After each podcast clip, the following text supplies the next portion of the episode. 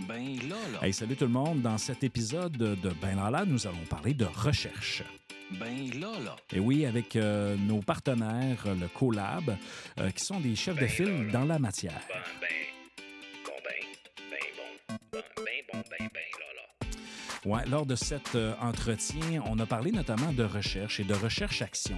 Euh, sérieusement, euh, si le milieu de la recherche vous intéresse, ou même si vous n'avez jamais pensé que la recherche pouvait être intéressante, je vous invite vraiment à écouter cet entretien avec Valérie Godin-Tremblay, Emma Maltais et Mme Marie-Ève Gravel, qui vont assurément vous donner le goût de la recherche et qui vont vous expliquer également comment ça se passe, euh, chez notre partenaire, le Collab à Alma. Euh, et euh, vous allez voir aussi que ça peut être vraiment intéressant parce que eux, ils pratiquent des méthodes qui sont un peu moins conventionnelles.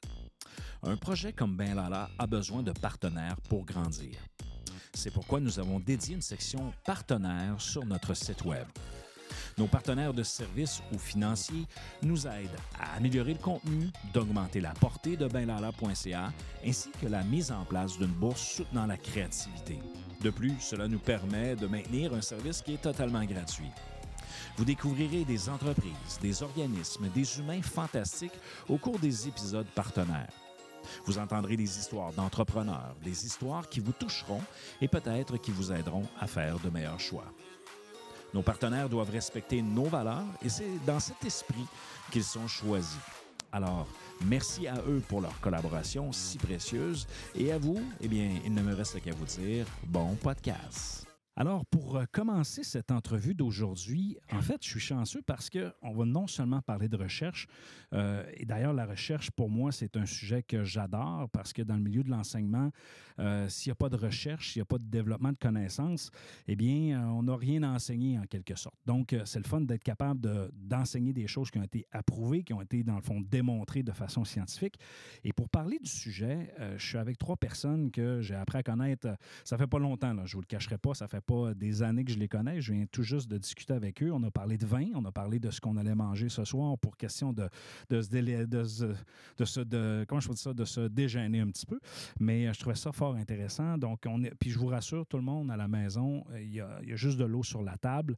Donc, euh, si des fois il y en a qui, euh, qui pensent qu'on a essayé d'autres choses, ce n'est pas le cas. Euh, alors, euh, j'aimerais vous présenter les gens avec, que je suis, avec qui je suis à l'entour de la table. Euh, je vais commencer euh, à ma droite avec euh, Valérie euh, Godin-Tremblay. Donc, euh, bonjour Valérie, comment tu vas? Bonjour, ça va super bien. Oui, tu n'es pas trop nerveuse? Ça va? On va parler de recherche. Donc, Oui. euh, je pense que tu es jusqu'à jusqu'à nouvel ordre encore conseillère en, en recherche. C'est- C'est c'est ce que Exactement, c'est ce- conseillère à la recherche. conseillère à la recherche. Qui sait, peut-être qu'un jour, euh, il y aura autre chose. J'ai également Valérie, Valérie, euh, pas pardon, Emma Maltais, qui est également conseillère à la recherche. Ça va bien? Oui, ça va bien. Est-ce que tu es nerveuse? Non. Est-ce que tu as déjà fait des podcasts? Non.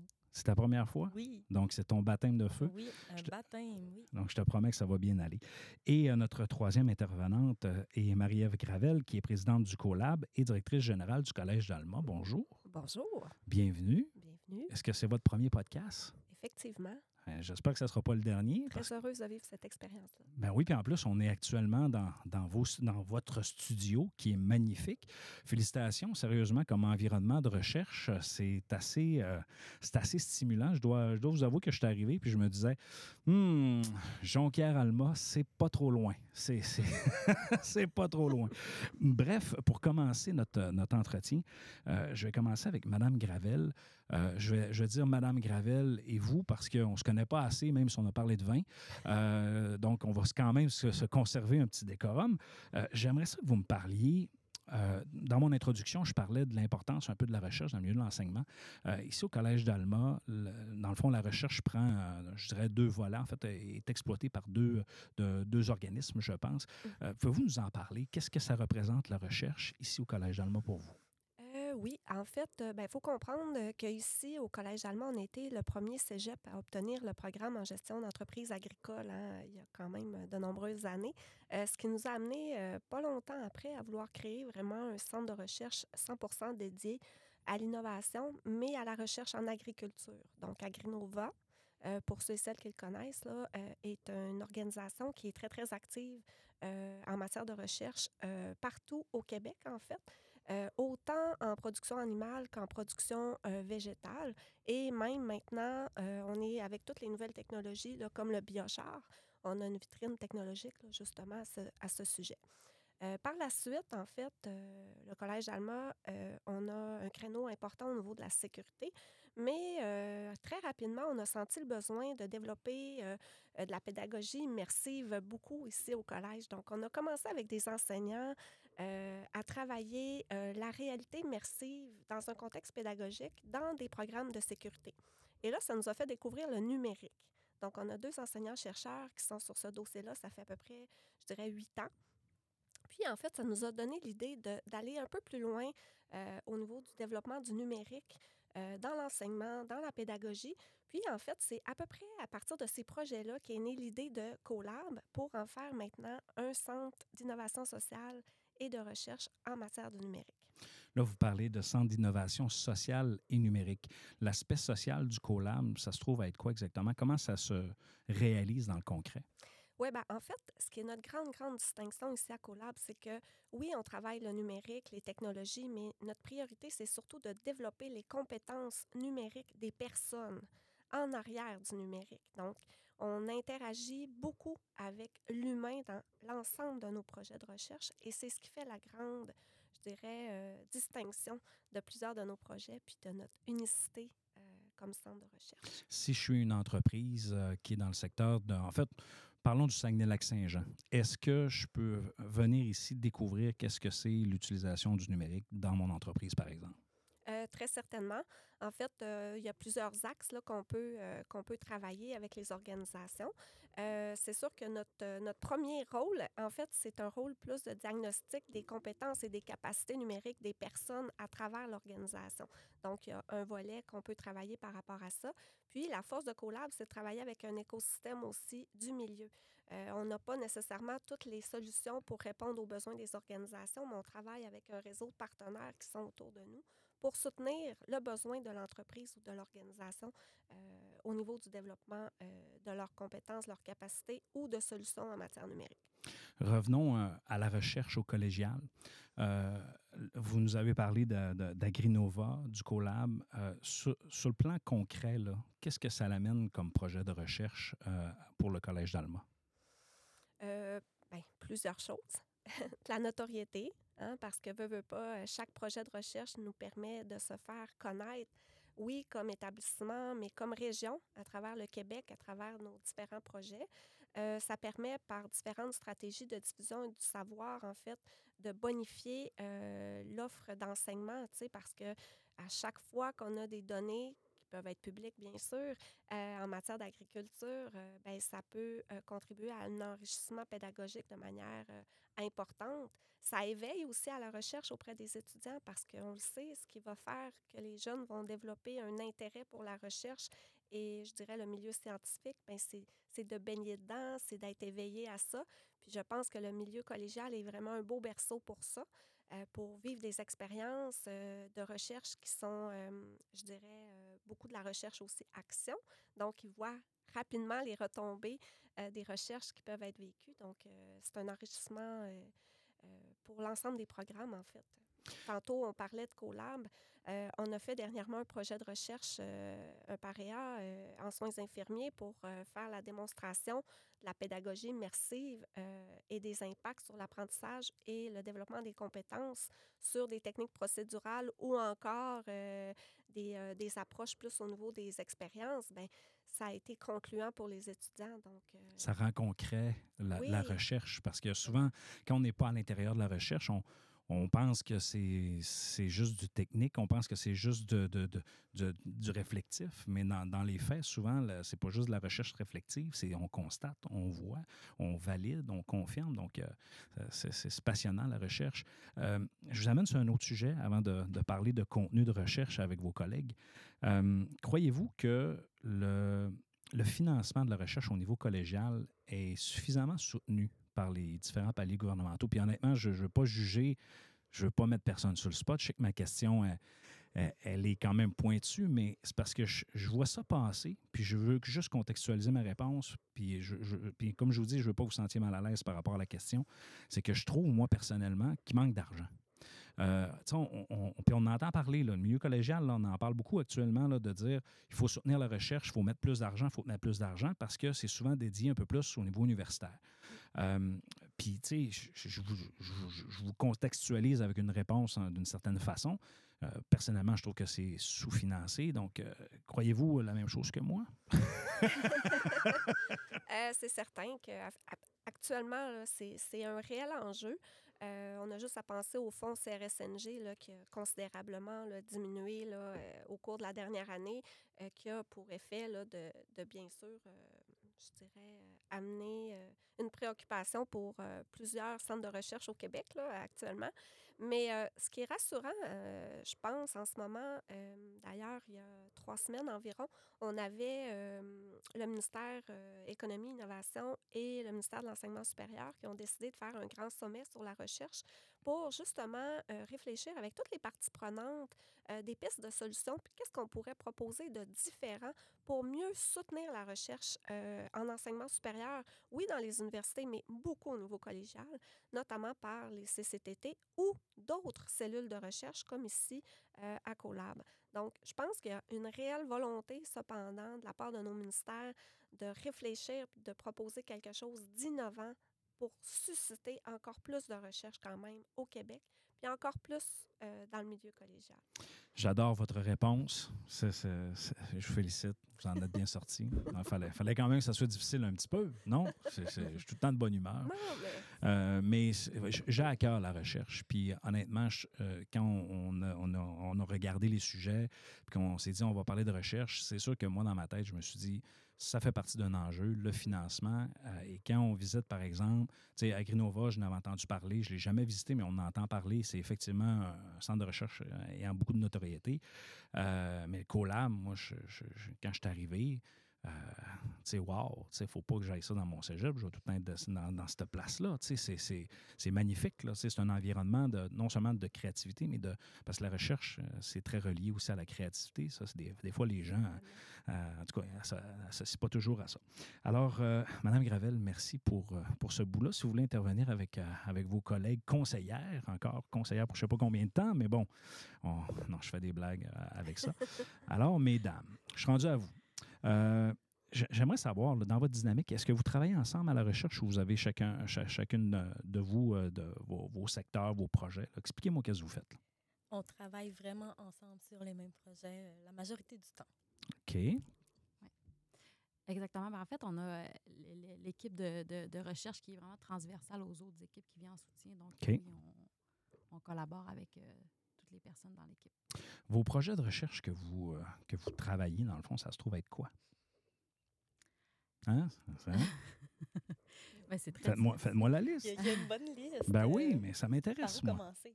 Par où commencer? Ben, par où commencer? C'est ça, c'est vraiment les. euh, les on, on vient en appui aux, aux différents projets. Donc, on a parlé tantôt de, de recherche appliquée, puis Mhm. l'objectif aussi, dans le d'où le, le nom Collab Innovation sociale, on veut vraiment répondre à un besoin euh, des personnes. On s'attarde au développement des compétences. Donc, lorsqu'on il y a une, proposition qui va euh, de, projet qui va qui va émerger, donc une, innovation en fait, on veut s'assurer qu'on répond bien aux besoins, qu'il y a un développement de compétences par exemple. C'est vraiment à ce niveau-là qu'on va pouvoir aller soutenir. Donc aller euh, dans la, collecte de données, dans le développement, dans la recherche de données probantes. Donc si je comprends bien, euh, on a un projet, mettons, qu'on fait avec euh, le CoLab. Euh, vous, vous allez associer à ça un projet de recherche. C'est tout ça? Oui. Et vous allez collecter des données, vous assurer que ça soit fait de façon scientifique, méthodique, méthodique et que ça puisse générer de l'information finalement. Oui, exact. Puis, tu sais, en fait, ça s'inscrit beaucoup dans un. On a parlé de recherche-action, de recherche Mhm. et développement. Donc, c'est vraiment de co-construire avec les gens, avec les bénéficiaires de la, de, de la, de la solution. Par exemple, si on. Pour donner un exemple concret, disons des projets euh, au niveau euh, pédagogique. Donc, si on offre euh, une trousse d'outils, par exemple, pour développer la compétence numérique des jeunes du secondaire, ben, on veut s'assurer que ça va vraiment bien répondre aux besoins autant des, du personnel enseignant que des élèves eux-mêmes. Donc, c'est vraiment dans cette, dans cette dynamique-là qu'on que la recherche va, va s'inscrire. En fait, vous parlez de recherche-action, ça me parle beaucoup parce que c'est une méthode quand même qui n'est pas, c'est pas une méthode quantitative. Euh, on est carrément dans Cali et, et- là, on est capable de construire. Et là, vous dites, vous avez dit un autre mot-clé qui s'appelle la co-construction. Euh, de, un autre concept qui est fort intéressant. Et quand c'est bien fait, quand c'est suivi, euh, normalement, ça donne des résultats vraiment meilleurs parce que veut, veut pas la recherche, puis vous me corrigez, je me trompe, c'est vous les deux expertes en, en- en contenu, euh, en recherche, c'est qu'on est capable de, dans le fond, de faire évoluer cette, euh, cette recherche-là et cette information-là pour arriver finalement avec un résultat que vous avez validé tout au long de, de- la recherche. Euh, c'est un peu ce que je trouve innovant dans votre façon de faire. Parce que là, je n'ai pas entendu dire on fait de la recherche. Est-ce que vous en faites de la recherche qualitative ici euh, ou c'est vraiment juste basé sur la recherche-action? Ben, en fait, si je peux ajouter quelque chose. Bien euh, sûr. Au CoLab, on, on a toujours un dispositif innovant par lequel tous nos projets passent. Donc, dans le fond, c'est vraiment en trois étapes euh, qui va de s'inspirer, en fait, ensuite euh, la co-création puis l'innovation. Donc, euh, tous les projets passent par là. Ça, je pense que c'est important de, de le mentionner. Puis, euh, Tu dis inspiré. donc, inspirer, ça peut, par exemple, ça peut euh, correspondre à l'étape de faire une recension des écrits, d'aller Mhm. s'inspirer de, des meilleures pratiques, de, de, de, c'est ça, de faire de la veille. Ensuite, euh, co-créer, quel exemple je pourrais donner qu'on, mettons, on pourrait donner un exemple avec un, un Ben, en projet? fait, c'est d'expérimenter, mais toujours, le- la co-création, c'est d'expérimenter toujours avec différentes parties prenantes. Donc, d'aller chercher autant, si on est encore une fois dans le milieu scolaire, c'est d'aller consulter des élèves, d'aller consulter, par exemple, des conseillers, conseillères pédagogiques, des enseignants, des membres de la direction. Donc, c'est- on ne on travaille vraiment pas euh, en silo au collab. C'est vraiment de sortir des murs, d'aller à la rencontre des gens pour euh, développer puis co-créer les, les solutions. on aurait pu donner un exemple avec, euh, par exemple, je sais pas, euh, les ambitieuses, ou euh, ça pourrait être intéressant avec un projet réel. Je sais pas si on a le temps. Ben oui. On a- prenons le temps. Les ambitieuses, parlez-nous de, de, de, de ce magnifique projet-là.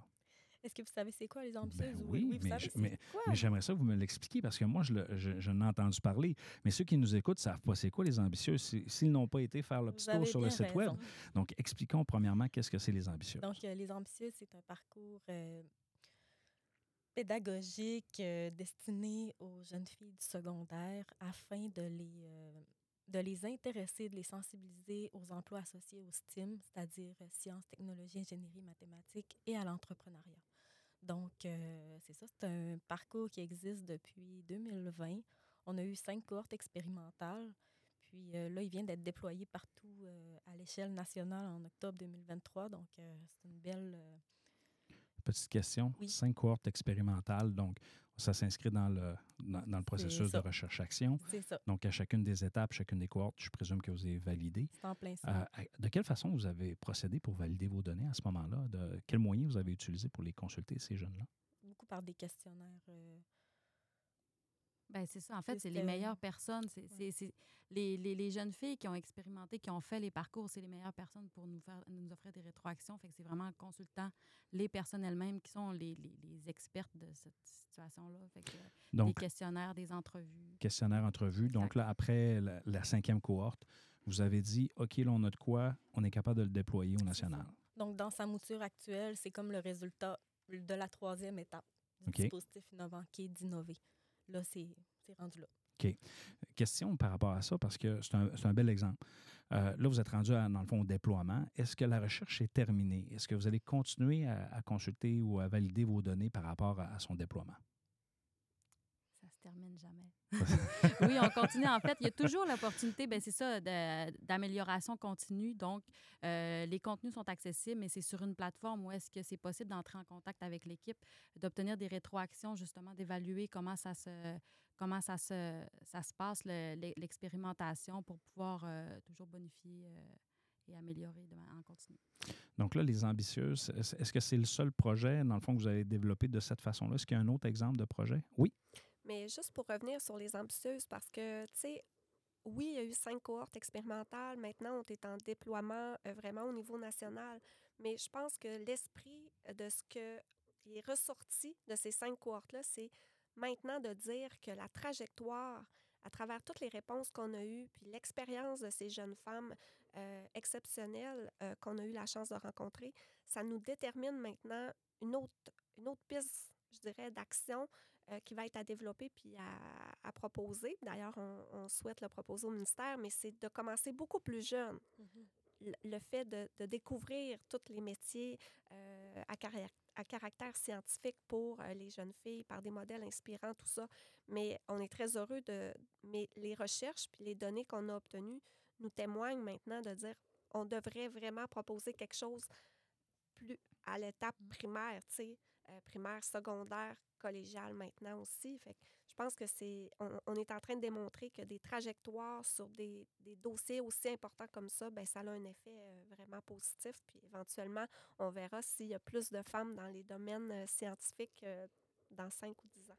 Donc là, ben, peut-être une question niaiseuse. Là. Je présume que si vous ciblez les, les jeunes femmes, les jeunes filles, c'est parce qu'il y, a- moins de filles qui, qui sont intéressées par ces, ces- ces sujets de- d'études-là. là. Oui, bien, en fait, euh, les, euh, les jeunes femmes constituent moins de 30% dans la majorité des domaines euh, associés au STEAM. Là, on parle autant dans les programmes collégiaux qu'universitaires. Quand on regarde du côté des professionnels en STEAM, c'est 24,6% euh, en 2020, je pense, ou 2019. Donc, elles sont nettement sous-représentées. Est-ce que vous croyez, est-ce que vous croyez qu'à un moment donné, la parité va, arriver ou même que les femmes vont dépasser euh, les hommes dans, ces, dans, ces catégories-là? Si, euh, si je peux faire un peu du pouce sur ce que Marie-Ève disait tout à l'heure, euh, l'important, c'est de la trajectoire. Je pense qu'on va arriver à une meilleure égalité pour les femmes, pour les filles, quand on va vraiment établir une stratégie puis la déployer. Qu'on va vraiment s'attarder à des moments clés, des périodes critiques dans la vie des, euh, des filles, des jeunes femmes, qui correspondent souvent aux périodes transitoires, justement. Donc, euh, fin du primaire au secondaire, après ça, secondaire au cégep. Donc, euh, je pense qu'on va y arriver si on établit une véritable stratégie. Ah, c'est bon. Non, je, pose des questions parce que vous avez remarqué, je suis un, je suis un homme. Et, mais, non, sérieusement, je trouve ça super ce qui se passe. Puis moi, je trouve ça le fun quand justement la, femme prend toute la place qu'il faut qu'elle ait et qu'elle mérite parce que euh, la question de genre est quand même rendue un sujet. euh, on dirait que quand tu parles, de, mettons, de la condition de la femme, on dirait que tu es, rendu euh, ailleurs parce que là, à cette heure, avec les genres, ainsi de suite. Donc, je veux pas qu'on s'enligne dans ces sujets-là, mais, mais je trouve ça bien que la, poursuite des choses et ainsi de suite. Donc, félicitations pour votre, votre projet. Je- donc, je présume que dans vos futurs projets, il n'y aura pas de projet d'ambitieux? Non. On le sait pas, C'est- c'est possible. Il n'y a rien n'est possible. Ben non, Il y a mais rien ça, serait plate. possible. Euh, On briserait le- tu sais, la- l'effort de, de- des ambitieux. C'est déjà magnifique. Non, non, je fais, je fais une blague là, parce que. Mais euh, je pense que les jeunes garçons, que ce soit au primaire ou au secondaire, ils ont d'autres enjeux Oui. euh, et, et qui sont carrément différents. Là, moi, j'ai deux garçons dans la vie puis qui sont, qui sont dans le passage du secondaire. Donc, euh, en fait, un sur, le- sur le point d'être au secondaire, l'autre qui vient de terminer. Et je peux vous dire qu'il y aurait besoin d'un d'un programme d'ambitieux, je pense, euh, de- sous un autre thème, là, mais tu- vous comprenez ce que je veux dire? Mais Oui. eff- effectivement, puis on a un projet d'ailleurs pour la persévérance scolaire des garçons euh, qui va être déployé euh, prochainement, qui va être. euh, mais euh, on veut, on veut s'y mettre aussi là pour ces enjeux-là parce que c'est des enjeux qui méritent qu'on s'y attarde aussi. Puis euh, c'est ça, ça vient rien enlever aux filles, puis ça vient. Tout à fait. Tout à fait. Puis ça, pour cet enjeu-là, je vous le dis tout de suite, là, euh, vous êtes ici, là, j'ai des témoins dans la salle. Pour l'enjeu de la persévérance scolaire, euh, scolaire des, jeunes garçons, euh, je, veux donner un coup de main. Moi, c'est une de mes valeurs qui me touche fondamentale. C'est à chaque année dans mon podcast, pendant les jours de la persévérance scolaire, je fais un épisode sur le sujet. J'ai un parcours atypique, puis pourtant, je- ça ne m'a pas empêché d'aller à l'université, faire de la recherche, puis euh, devenir prof, et puis de, de- de- vivre une belle vie. Mais euh, vous demanderez à mes professeurs au secondaire, Benoît Rochefort, est-ce qu'il va, euh, qu'il va être professeur un jour? Ils vont vous dire non, malheureusement. Donc, on parle d'ambition, du programme des ambitieux. Est-ce que vous avez d'autres joyaux de recherche jusqu'à maintenant avec le collab? C'est quand même assez jeune, le collab. ça fait quoi? Ça fait trois ans que, que ça a été lancé? Oui. Tu peux peut-être parler des astucieuses, Valérie? Bien sûr, ben c'est ça. Tout le, le volet, il y a la, la fabrique numérique qui est en soi un, euh, un, un- un parcours clé en main aussi qui a été déployé, qui est disponible sur une plateforme qui permet, qui favorise le développement de la compétence numérique à travers différentes thématiques. Donc, OK. L'intelligence Je fais une petite parenthèse. La Oui. fabrique numérique. Oui. Quelqu'un qui nous écoute, là, qui veut Oui. savoir à quelle place aller chercher l'information, fait quoi? Lafabriquenumérique.com? www.lafabrique-numérique.ca. .com. .ca, Point com. Google va vous aider, les amis. Google va dire point Mais de toute façon, .com, on, c'est, euh, on- on les a tous. Sur le lien du podcast, euh, je, Ouais. vais, je vais mettre le lien euh, parce que je, trou- Ouais. je trouve ça important parce que des fois, on parle de, de, de- de- en fait, de, concept ou de- comme ça d'un outil, puis on oublie de, de dire à quelle place on va être capable de le trouver. Donc, je trouve ça important.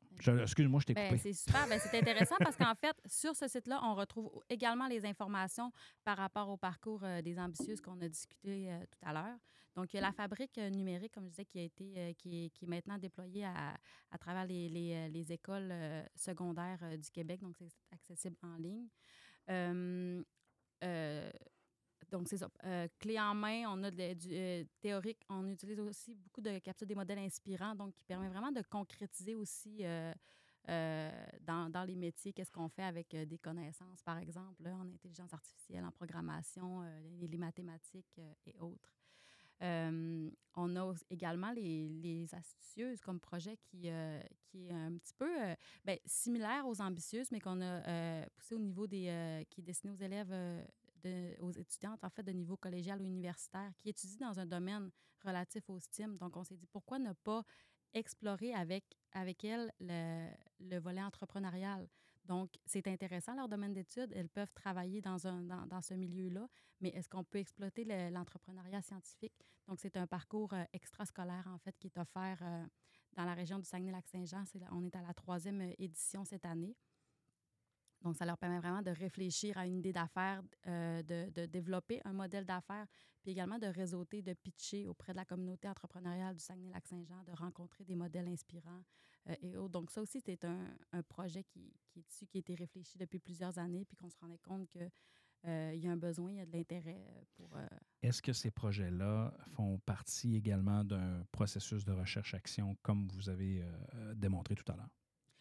Le- le- les parcours sont évalués. Puis en plus, on, euh, s'intéresse également à la trajectoire. euh, c'est- beaucoup, c'est des, parcours où est-ce que les personnes, en fait, sont, euh, sont très responsables de leur apprentissage, de faire le suivi. Donc, il y a un portfolio d'apprentissage de l'apprenant. Donc, les participants sont invités à consigner leur, leurs apprentissages, les démarches qu'elles ont faites aussi à l'extérieur des séances, par exemple, puis à auto-évaluer leurs compétences. Donc, c'est vraiment de prendre en charge euh, leur euh, démarche d'apprentissage. Donc, nous, par rapport à ça, on étudie beaucoup le- le- le- cette trajectoire-là d'évolution des compétences qui sont auto-évaluées, en fait. Euh, on parlait que le collab a été créé dans, dans les années 2000, à peu près. ah, 2000, 2020, ça va bien. Dans les années 2000. Euh, non, je, je- je ne le couperai pas, je vous le dis. Non, dans les années 2020, c'est bien ça. On s'entend que dans les années 2020, on était dans un contexte de pandémie. Euh, Est-ce que vous pensez que les gens qui ont dû faire face euh, au numérique euh, et à toutes les possibilités que ça, qui s'offrent à nous, est-ce que ça l'a donné un, un- boost d'intérêt par rapport aux compétences numériques? Bien, assurément. Ça, c'est certain que je pense qu'il y a eu une prise de conscience collective qu'on doit maintenant maîtriser davantage les outils du numérique pour voir les potentialités euh, qu'il peut avoir tant au niveau de l'organisation du travail euh, que de l'enseignement ou même encore euh, d'amélioration de la productivité dans plusieurs euh, grandes entreprises là, au Québec. Je pense que on a de plus en plus d'intérêt pour ça. Mais je pense que ce qui est important surtout, c'est que euh, faut quand même euh, prendre conscience que euh, faut le respecter dans un processus de changement. Et puis ça, je pense qu'on veut aller souvent trop vite dans les processus de transformation numérique dans les entreprises, sans considérer justement ce que les gens sont capables d'absorber. Donc, c'est pour ça qu'il faut vraiment le voir comme tantôt Emma parlait d'une stratégie. Bien, ce qu'on dit dans l'enseignement en termes de stratégie, ça s'applique aussi dans l'entreprise. Donc, à partir du moment, je pense que c'est- bien important de cibler les besoins, bien comprendre les enjeux, puis après ça, mettre vraiment euh, les outils qui vont euh, bien suivre. Mais c'est sûr que le contexte de la pandémie, euh, je pense, a réveillé tout le monde. hein. Oui, effectivement. Ben, mon podcast a vu le jour dans le contexte de pandémie, dans le but de diversifier mon enseignement. Donc, être capable d'intéresser les étudiants d'une façon différente euh, à ce qui est enseigné, pour, puis aussi de leur démontrer qu'écoutez, ce qu'on fait, là, c'est. C'est c'est- réel. Là. Mm. Puis moi, je trouvais ça important non seulement dans le contenu, mais aussi dans le comment. Euh, à ce moment-là, je donnais un cours de gestion d'information pour faire une petite parenthèse. Et ce cours-là, dans le fond, j'utilisais mon podcast, j'ouvrais les données, les données de mon site web, les données de téléchargement, les données d'écoute, et ainsi de suite. Puis là, je leur démontrais comment est-ce qu'on pouvait utiliser ces données-là pour gérer, dans le fond, euh, le contenu, puis diriger le projet vers, vers une orientation plus que vers une autre, et ainsi de suite. Donc, il y avait vraiment deux volets à, ça. Donc, euh, bref, merci pour votre magnifique réponse. Je ne suis pas trop étonnant avec mes questions. Non? Non. Qu'est-ce qui s'en vient? Qu'est-ce qui s'en vient à- ouais, sur le point de vue de la recherche euh, ici au Colab dans, les, euh, dans, les- dans la prochaine, les prochaines années? Est-ce qu'il y a des scopes que vous pouvez me dire? Ah ben, ouais, je vais demander ça à Mme Gauthier. Oui, exactement. Ben, une chose est certaine, avec notre studio de captation volumétrique, on a des souhaits et des projets sur la table qui vont être excessivement porteurs et innovants pour la région du Saguenay-Lac-Saint-Jean. Puis, euh, je pense qu'on va être fiers au terme de ces projets-là. Ça, euh, C'est le premier studio de l'Est du Canada. Ben C'est- oui. C'est une innovation extraordinaire euh, qui va amener une révolution dans différents domaines, c'est certain. Donc, on contribue à, je dirais, à, à faire évoluer ce- cette réalité-là qui est la captation volumétrique. ce que, ce que notre, notre Madame Gravel nous dit, entre autres, c'est que pour vous imaginer, là, euh, ils ont, euh, ici au, au Colab, ils ont un- une grande pièce noire euh, et ils ont un, un dôme dans lequel, combien il y a de caméras là-dedans? 70. 70 caméras. Et euh, il y a de la lumière là-dedans, mes amis. Vous pouvez pogner un coup de soleil. Non, c'est pas vrai parce que c'est pas des, des lumières comme ça, mais c'est illuminé. Et là, on m'a fait une démonstration tout à l'heure avec, euh, euh, bon, avec une captation. On voyait un monsieur à l'intérieur et il bougeait, ainsi de suite. Puis là, il, il m'expliquait tout le processus. C'est vraiment, vraiment, vraiment impressionnant. Donc, les possibilités sont grandes. Et je pense que puis vous me corrigerez si je me trompe, Mme Gravel, c'est s'il y a des projets qui sont intéressants euh, proposés, je présume que ça va permettre de faire avancer cette technologie-là, en quelque sorte. là. Certainement. D'ailleurs, c'est l'objectif. hein. Parce que c'est sûr que ce n'est pas un équipement actuellement qui peut être utilisé dans un contexte de production ou de développement de, je dirais, de, de, Je fais un film, je viens ici, c'est C'est pas, ça. ça, c'est pas fait pour C'est ça. pas là. faire de la production OK. en ce moment. Donc, c'est vraiment pour faire évoluer. euh, on est parti de, de la pédagogie immersive 360, on a eu la réalité euh, virtuelle, on a eu euh, tout le, le volet mocap. Puis maintenant, on est euh, vraiment rendu dans le volumétrique. C'est la dernière technologie en immersif là, qui existe dans le monde en ce moment. Donc là, si, mettons, j'écoute le podcast puis j'ai une idée, je me disais, moi, j'aimerais ça faire un projet, j'ai une entreprise, je sais pas moi, un programme de formation technique d'à peu près deux minutes. Est-ce que je peux vous appeler puis faire un projet avec vous autres? Certainement.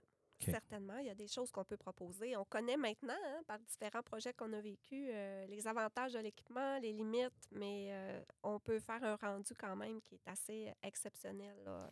Donc, si, mettons, je. Surtout pour placer des gens dans un contexte, euh, dans un, dans un environnement particulier.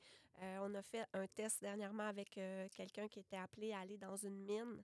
Donc, pour préparer psychologiquement la personne à ce qu'elle peut vivre quand elle va entrer dans une mine. Donc, au niveau de tous les, euh, enjeux euh, euh, de santé mentale, par exemple, on pourrait simuler des choses super intéressantes pour préparer adéquatement une personne dans un contexte X. là, fait que oui, il y a des petites choses comme ça qu'on peut faire qui peuvent être exceptionnelles. Donc, j'ai un projet, mettons, à ce moment-là, comment je fonctionne? Est-ce que je vous contacte pour dire voici le projet, j'aimerais savoir comment ça va coûter, comment je vais pouvoir le financer? C'est que- Est-ce que je présume que ça doit coûter moins cher que dans un grand studio euh, euh, d'Hollywood, par exemple? Oui, sûrement. Ben, je Ben, pose je la pense- question. Euh, je pense que de contacter l'équipe de Collab là, par Ouais. l'entremise de José euh, Gauthier, euh, ça va être parfait.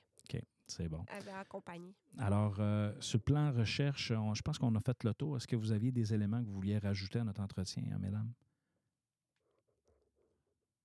Non. Ça va. Alors, euh, Marie-Ève, euh, Emma, euh, pardon, Marie-Ève, euh, Emma et Valérie, je vous remercie pour ce bel entretien. Madame Gravel, je vous ai appelé Marie-Ève. Je suis désolé, est-ce que vous allez me pardonner? Assurément. Assurément, vous êtes très gentil. Alors, merci beaucoup. Merci pour la- cette belle découverte. Puis sérieusement, si vous ne connaissez pas la recherche-action, ben, regardez sur le site de, de Colab, voir comment est-ce qu'ils font. Puis vous pouvez même faire de vos recherches scientifiques aussi alentour de ça sur la méthodologie, euh, sur une méthodologie euh, qua- qua- qualitative, mais qui apporte énormément de choses. Donc, la recherche-action, en tout cas, moi, j'y crois parce qu'elle apporte du concret maintenant. C'est pas dans dans 15 ans, dans 10 ans, dans 5 ans, quand tu vas euh, analyser tes données. Donc, euh, vous comprendrez que moi, j'ai un biais parce que j'aime bien cette méthode de recherche-là, parce qu'elle elle est axée sur ce qui se passe maintenant. Donc, ça donne des résultats maintenant. Alors, euh, merci beaucoup, mesdames. Puis, euh, assurément, j'aimerais ça bien faire bâtir un projet à la rigueur avec vous autres. Pourquoi pas faire un, un podcast dans votre ma- magnifique euh, euh, sphère En illu- 3D, en 3D? Certainement. Mais je- il va falloir que je perde 20 livres pour faire ça. Sinon, on ne pourra pas le faire. Merci à vous. Merci. Merci beaucoup. Ben là, là. Alors, euh, j'espère que vous avez apprécié euh, ce- cet épisode qui parle de recherche. Ben là, Et la recherche au collab, euh, j'espère que vous avez compris qui, que c'est excessivement Ben dynamique. là, là. Donc, euh, merci à, à ceux qui euh, se sont portés au jeu, Madame Godin, Madame Maltais et euh, Madame Gravel. Euh, si vous voulez avoir plus d'informations, collabnumérique.com. Donc, sur le site web, vous, vous pouvez euh, retracer les gens, euh, mes intervenants que j'ai reçus, et bien sûr, euh, le- les contacter et leur parler, euh, leur poser des questions, et bien sûr, euh, vous prendre plus d'informations sur le collab. Alors, sur ce, mes amis, il ne me reste qu'à vous dire ciao, ciao.